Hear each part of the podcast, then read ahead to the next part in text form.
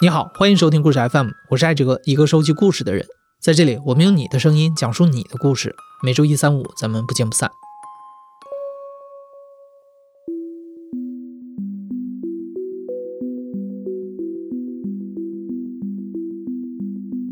在故事 FM 非常非常早期的时候，远在用你的声音讲述你的故事之前，我们曾经短暂的用过另外一个 slogan，叫“讲述好听的故事，认识复杂的人”。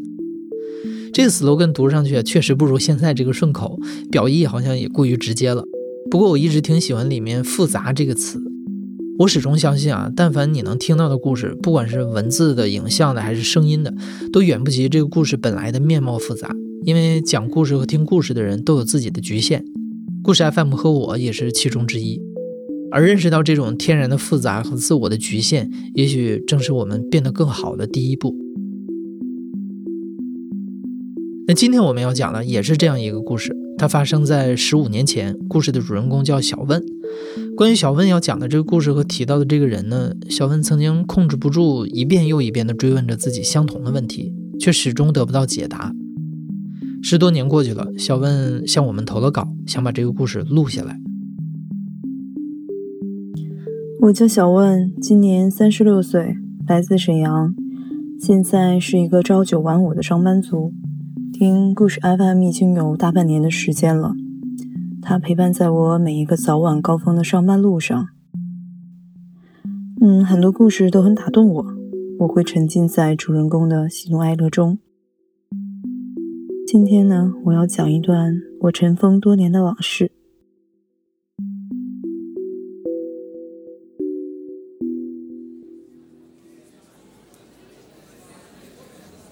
我跟我的初恋是在一次朋友聚会上认识的，那年我二十岁。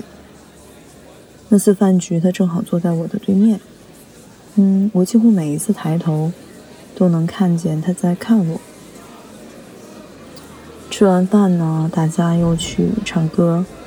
我记得他当时唱的刘德华的《练习》，就是怎么形容那种好听的程度呢？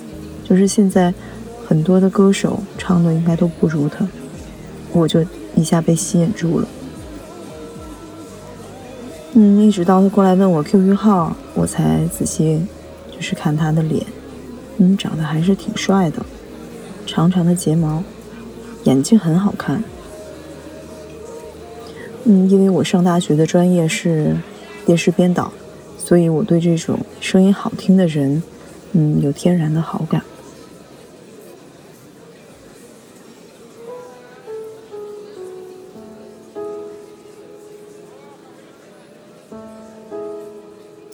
之后呢，我们每天都会在 QQ 上聊天。聊聊日常，聊聊爱好。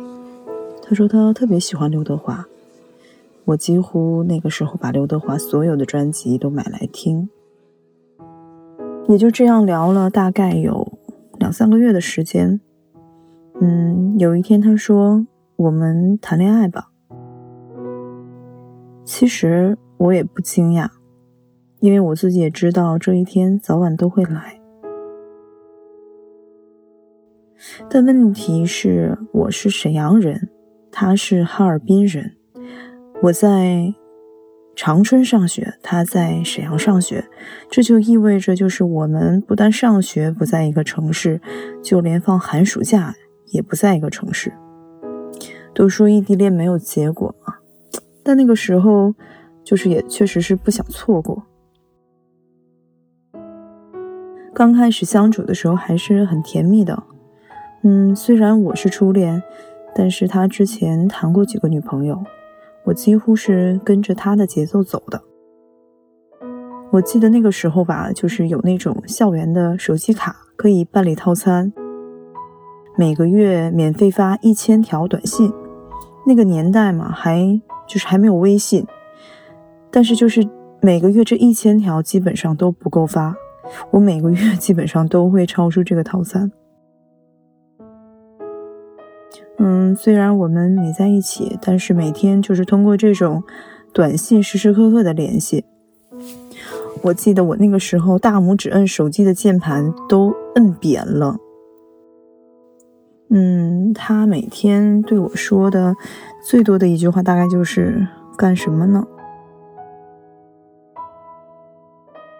长春嘛，离沈阳不远，我几乎是每个月都会回沈阳一次。嗯，我们假期呢也会彼此到嗯对方的城市去玩一玩。但即便是这样，总体来讲，我们就依然还是聚少离多的。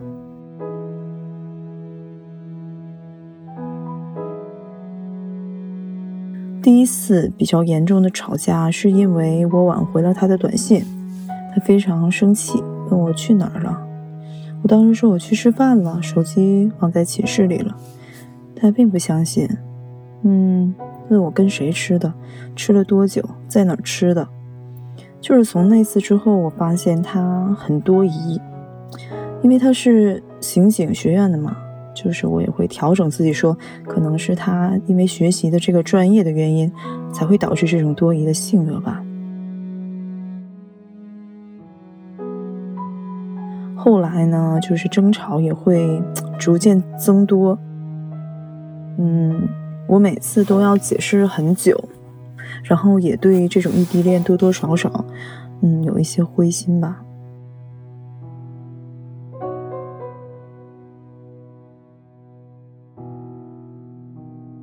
第一次想分手，是有一次我收到了一条短信，嗯，短信内容大概是“你把套带着”。这个短信明显不是给我发的，我当时心里咯噔一下。我就问他，我说：“您，你这是给谁发的短信呢？发到我这里来了。”然后他马上就解释说，他们要上计算机课，他让室友带的鞋套。嗯，解释的很牵强，是吧？嗯，那个时候我就在想，他是不是就是劈腿了？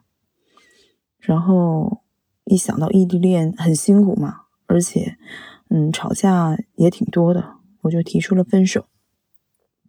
我记得当时他就是坐了连夜的火车从沈阳到长春来找我，因为他们刑警学院管理很严的，就是如果他半夜查寝没在的话，是会被开除的。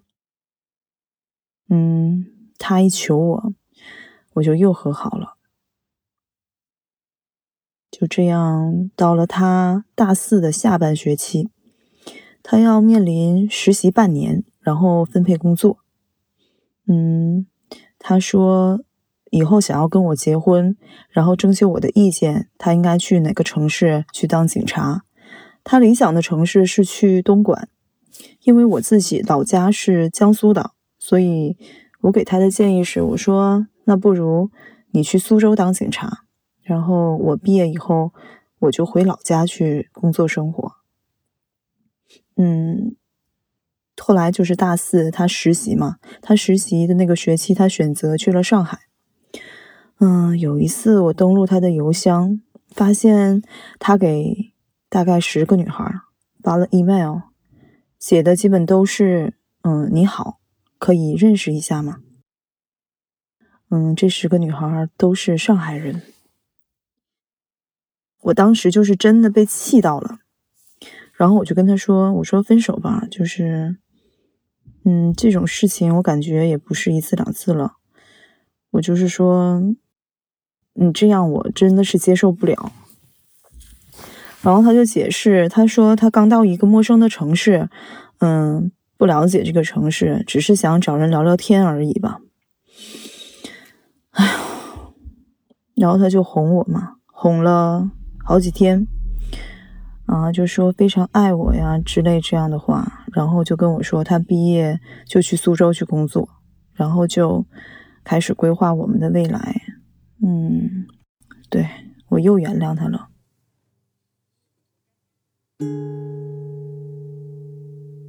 然后就是他毕业了，毕业之后他就真的去苏州工作了。那年呢，我大三，工作之后感觉他变了。短信啊，电话呀，就明显少了很多。我们两个好像也就不在一个频道上了。我还在校园，他就是走上了社会嘛。嗯，我在想，可能工作了就会这样吧。当时也忘了是因为什么吵起来的，反正他工作两个月的时候就借着吵架。这次是他主动给我提的分手，我同意了。后来呢，我就跟父母说了，因为我爸爸一直不是很喜欢他，分手了，我爸爸还挺高兴的。嗯，分手之后颓废了一段时间。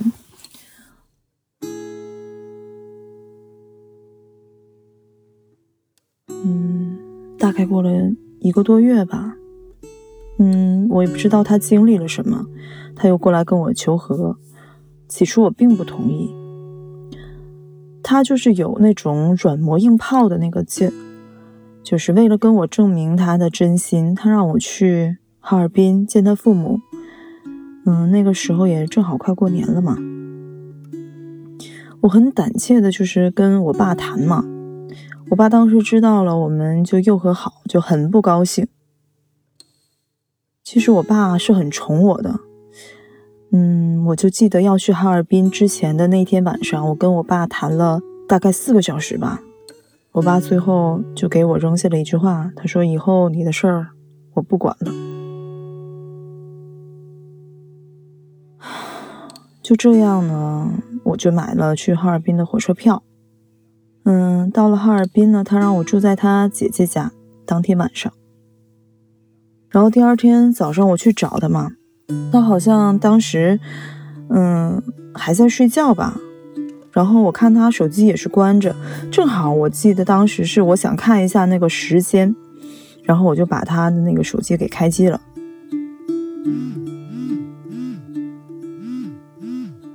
跳出来两条短信，我到现在为止真的还是记忆犹新的。嗯，第一条写的就是。我给你打电话，你怎么关机了？然后第二条是，你是不是又跟他在一起了？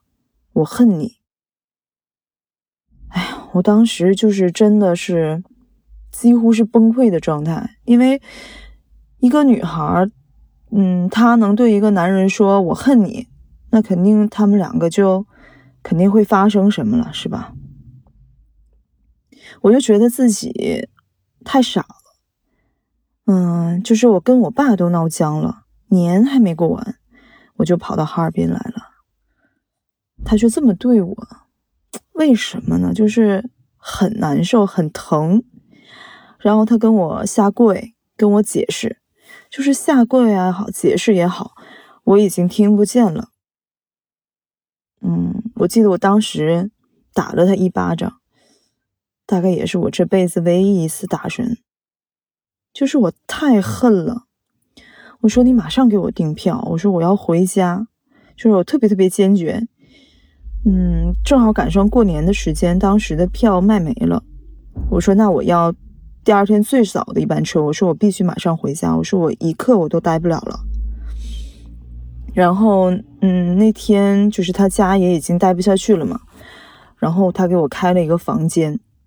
那一那天晚上呢，我真的是基本上也没睡觉嘛，然后跟他在一起的这两年，就是一幕一幕的，像过电影一样。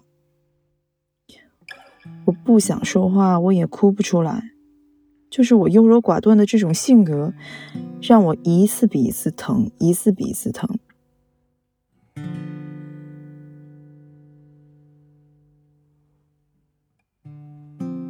第二天早上，就是去火车站的那个路上，他跟我说：“嗯，回苏州以后，他不会再跟那个女人联系，说那个女人毁了他一辈子的幸福。”我就说：“我说你别再说下去了，我不想听。”上了火车呢，我记得他给我发了一条彩信，嗯，他拍了一张他自己流泪的照片。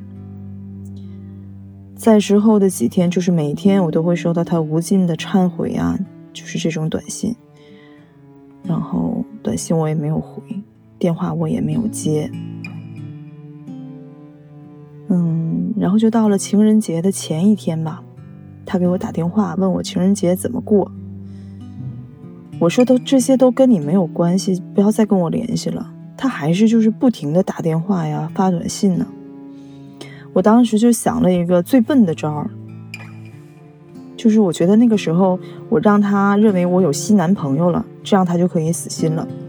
正好那个时候有一个男生追我，然后我可能就利用他了。我说：“那你给我打电话。”然后那个男生就是给我打电话，我就是想让我的那个手机一直保持就是那种通话的状态。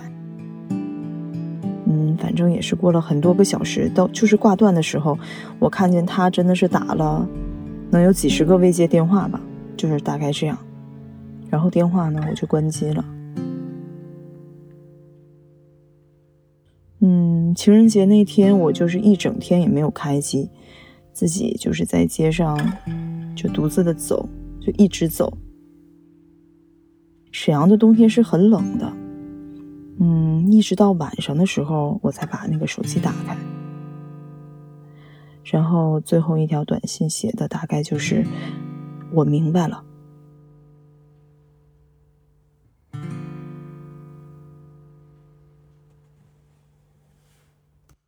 第二天，也就是二月十五号。那天我正在外面，我妈就给我打电话，然后语气特别着急。她说：“你赶紧回家。”我说：“怎么了呀？”我妈就说：“那个他家人往我家打电话了，就是说找不到他了。”我妈当时可能也是那种，就是负面新闻看多了，可能怕他来沈阳找我麻烦之类的。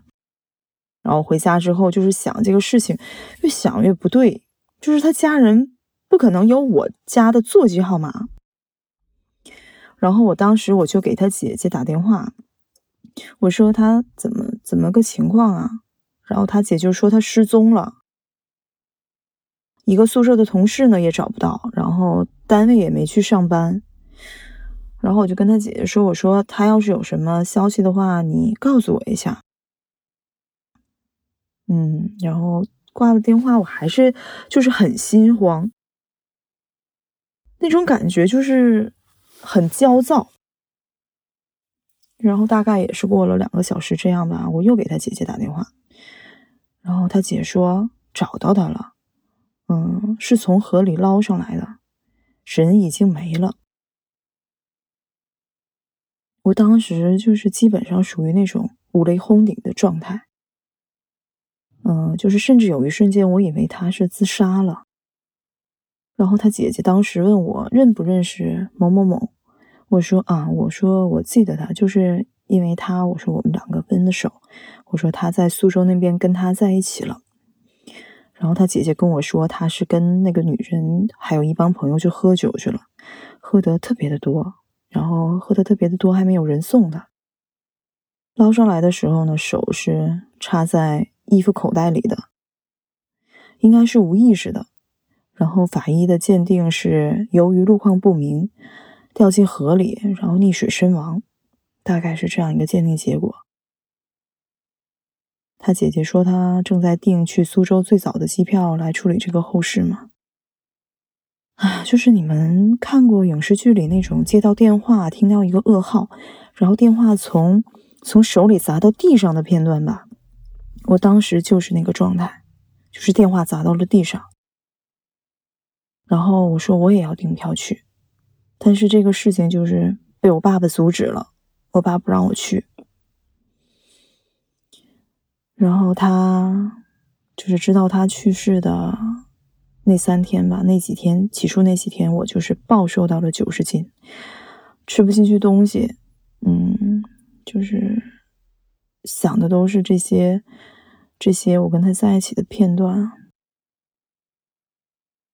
我真的是不知道该怎么去面对这个事情，嗯，我会很怪罪自己。我在想，就是如果没有我，他可能不会去选择和那么多的苏州市去当警察，他可能就去东莞了。嗯，如果没有我情人节那天的关机，他可能不会去喝那么多的酒。但是我始终是想不明白，他到底对我是哪种爱情呢？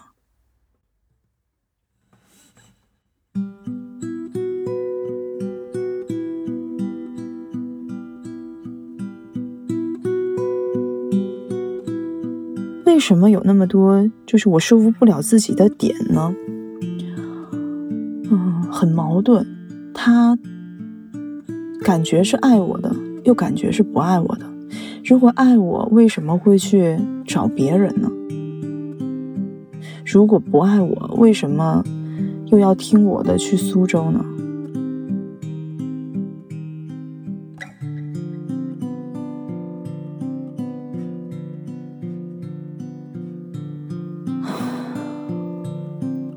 的初恋真的结束了，以这样一种方式。大学毕业之后，我也并没有去苏州，而是回到了沈阳。这段感情会导致我在之后很长一段时间里不会恋爱了，多疑，嗯，自我否定。就是人们常说有那种童年阴影嘛，原来爱情也是有阴影的。离他去世的那年，二零零六年，已经过去了，嗯，十四年的时间了。我偶尔还是会梦到他，梦到他很多阳光的那一面。嗯，想到他的父母幸好还有他的姐姐可以养老送终，伤疤呢也基本愈合了。嗯，只是每当听到刘德华的歌，我还是会想起他。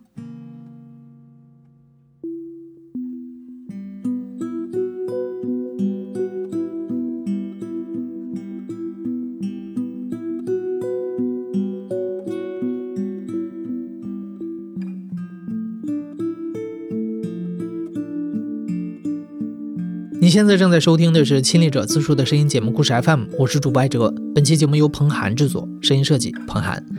感谢你的收听，咱们下期再见。